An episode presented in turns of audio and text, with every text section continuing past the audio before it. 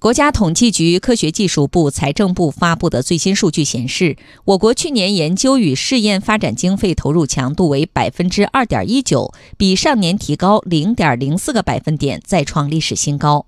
同时，投入结构进一步优化，基础研究经费首次突破千亿元大关。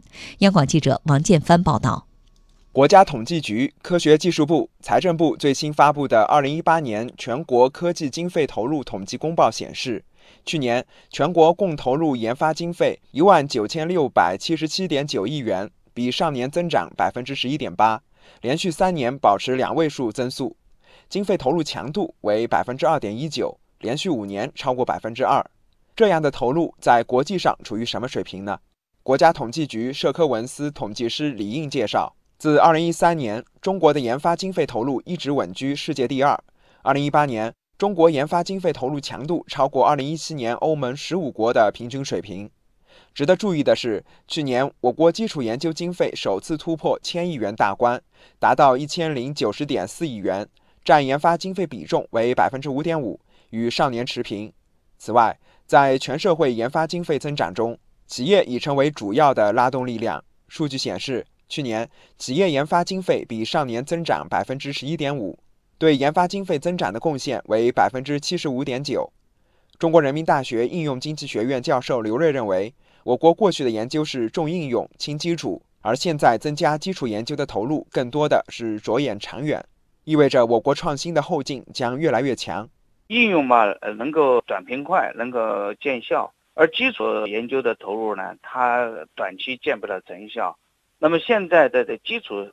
研究得到了重视，这说明将来的这创新的后劲啊增强了。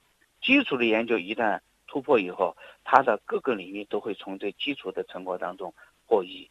企业的研发投入增加，它说明另外一个事实，就是搞创新的主体是在企业。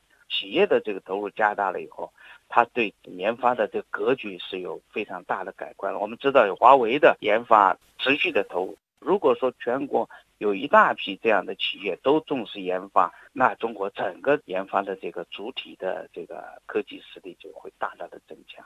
据了解，华为在全球十八万员工中，研究人员就占到了百分之四十五。每年的研发，包括基础研究的投入，占销售额的百分之十五左右。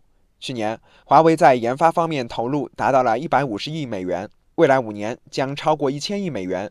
华为创始人任正非说。我们公司应该至少是有七百多个数学家，八百多个物理学家，一百二十多个化学家，还有六千多位专门在基础研究的专家，再有六万多工程师来构建这么一个研发系统，使我们在快速的赶上人类这个时代的进步，要抢占这个更重要的制高点。尽管我国研发经费投入强度创历史新高。